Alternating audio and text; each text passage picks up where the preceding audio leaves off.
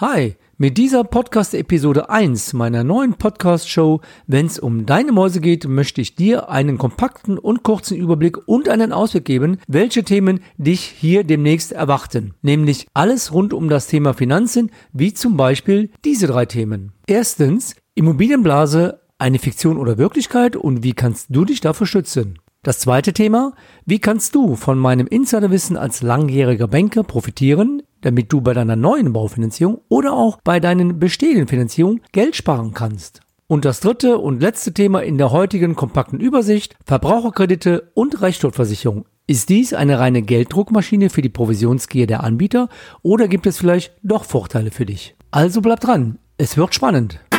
Herzlich willkommen zu meiner Podcast-Show, wenn es um deine Mäuse geht, der Finanzpodcast mit Alexander Katz. Hier bist du richtig, wenn du dein Geld nicht aus dem Fenster werfen, sondern lieber sinnvoll einsetzen möchtest und wenn du umsetzbare Tipps von einem wirklich unabhängigen Finanzexperten haben möchtest. Super, dass du am Start bist und jetzt viel Spaß mit dieser Episode.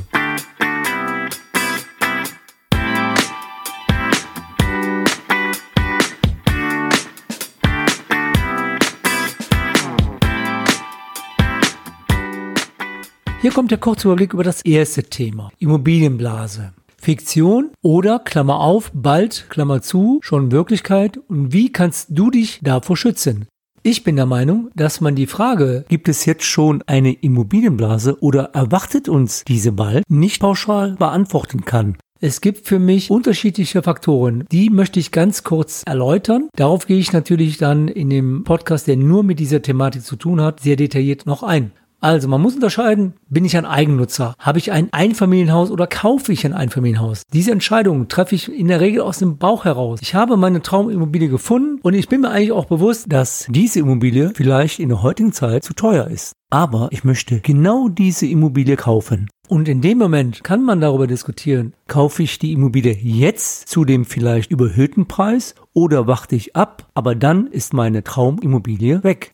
Entscheidend muss aber immer sein, ich möchte wirklich diese Immobilie kaufen. Und ich kaufe diese Immobilie nicht nur deshalb, weil es keine andere gibt und es ist für mich nur eine Notlösung. Und spätestens dann, wenn ich die Immobilie doch zu einem späteren Zeitpunkt wieder verkaufe, wird mir bewusst, dass ich zum damaligen Zeitpunkt einen zu hohen Kaufpreis bezahlt habe.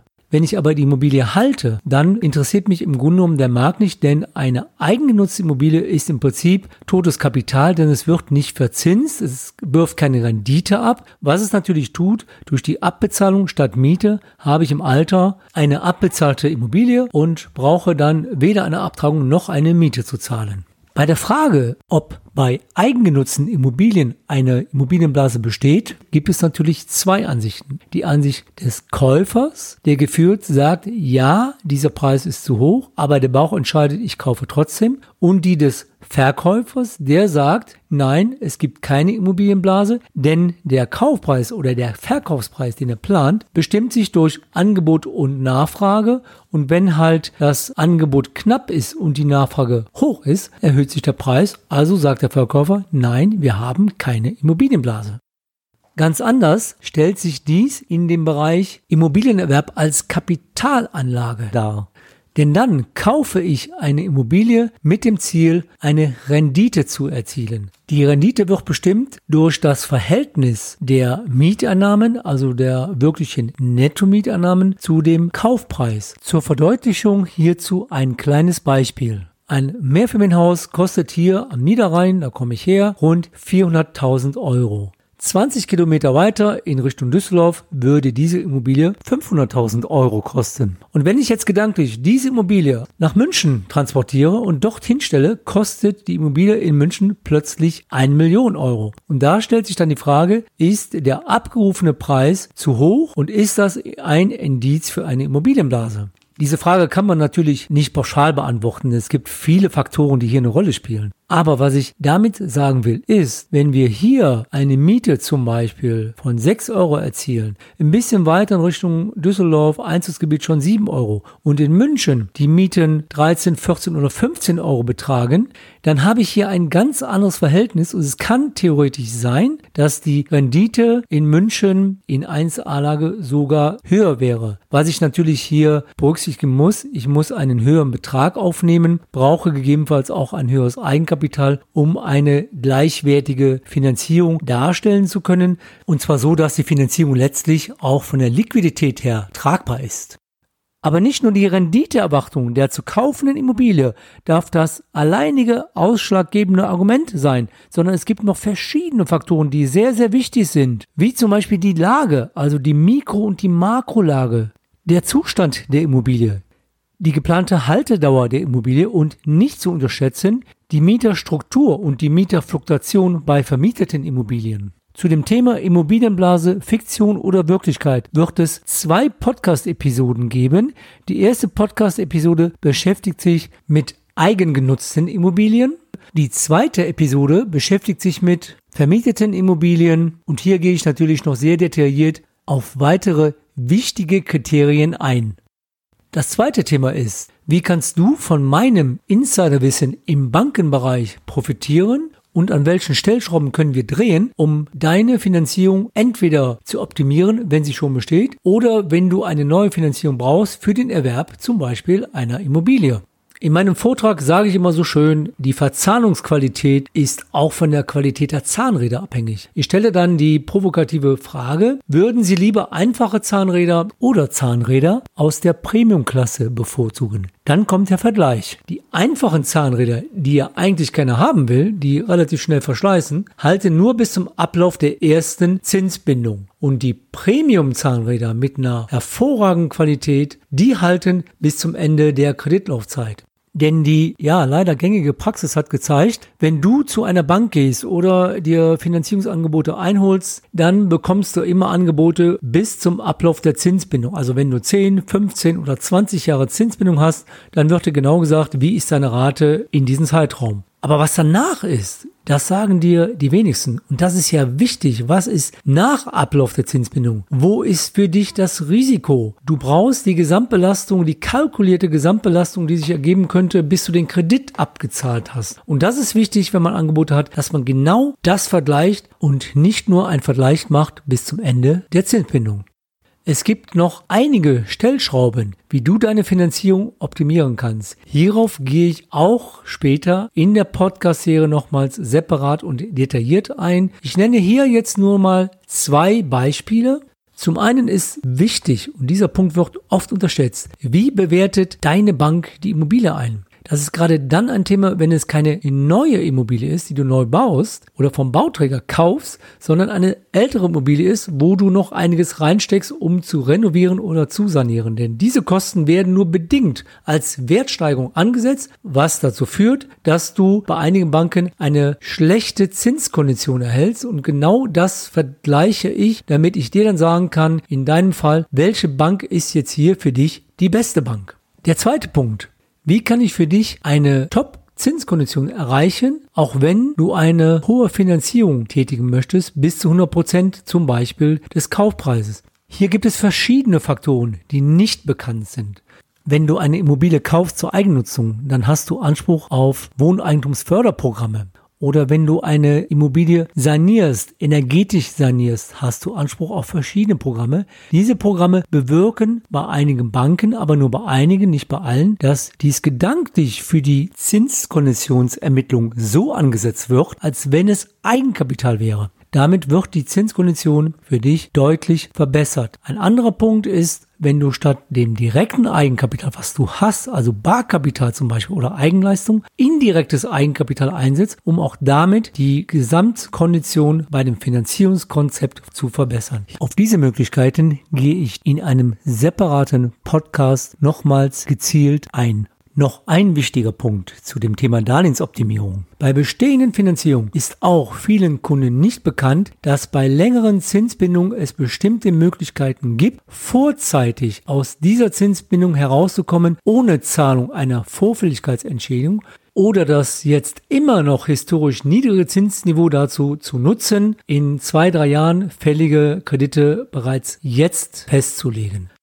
Jetzt komme ich zu dem letzten Punkt meines Ausblicks für 2019, was du unter anderem als Themen von mir erwarten kannst. Nämlich Verbraucherkredite in Verbindung mit den sogenannten Restschuldversicherungen.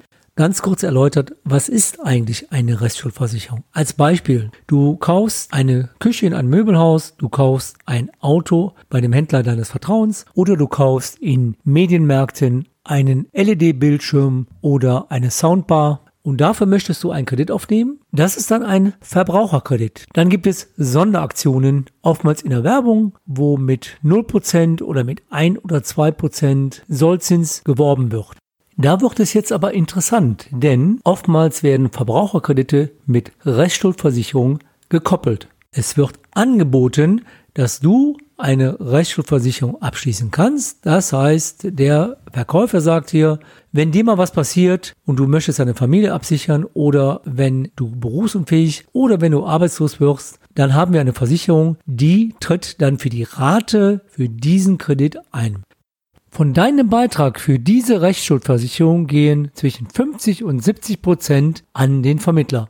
Das muss man sich mal auf der Zunge zergehen lassen. Nur der Rest geht in die eigentliche Versicherung. Der weitere wichtige Punkt ist, und diese Erfahrung haben einige meiner Kunden gemacht, wenn denn dann einer dieser drei Fälle eintritt, dann muss man genau hinschauen, wie sind oder wie waren denn die Bedingungen bei Abschluss des Vertrages. Oftmals stellt sich dann heraus, dass die Versicherung nicht leistet, weil irgendein Ausschlusskriterium hier zum Tragen gekommen ist und die Erfahrung meiner Kunden zeigt, dass es in der Regel so ist, dass der Verkäufer dich bei Abschluss der Versicherung nicht auf die Bedingungen hinweist. Mir ist es jetzt aktuell auch passiert als ehemaliger Banker. Mein Leasingvertrag für meinen Pkw ist nach drei Jahren ausgelaufen. Ich habe einen Diesel und ich habe gesagt, ich schließe mich nicht den ganzen Diskussionen an, sondern ich fahre den Wagen weiter, möchte ihn aber steuerlich noch finanziert haben. Also habe ich mir ein Angebot über meinen Händler geben lassen einer für Autofinanzierung bekannten Bank und ohne überhaupt darüber gesprochen zu haben, stand in dem Angebot, Rechtsschuldversicherung ist erwünscht. Ich habe diesen Passus erst ganz zum Schluss gesehen und da ging es dann los, dass man mir auf Nachfrage nicht die Zusammensetzung des Beitrages zunächst erklären konnte. Dann bekam ich eine andere Ausrechnung. Da war dann irgendwie so ein sogenanntes Security-Paket mit enthalten. Es ist keine Rechtsstoffversicherung. Die Frage besteht was ist es denn dann? Konnte man mir nicht beantworten. Was habe ich gemacht? Ich habe natürlich dieses Angebot nicht angenommen. Bin dann zu meiner Hausbank gegangen, wo auch mein Geschäftskonto geführt wird und dort habe ich jetzt einen Kredit bekommen ohne Abschluss einer Rechtsstoffversicherung. Deshalb ist das wirklich ein ganz, ganz sensibles Thema, denn ich glaube, dass bei einer Vielzahl von Verbraucherkrediten und Angeboten eine Rechtsschuldversicherung angeboten wird oder automatisch mit enthalten ist und der Verbraucher es nicht mitbekommt. Zu diesem Thema wird auch noch eine separate Podcast-Episode erscheinen.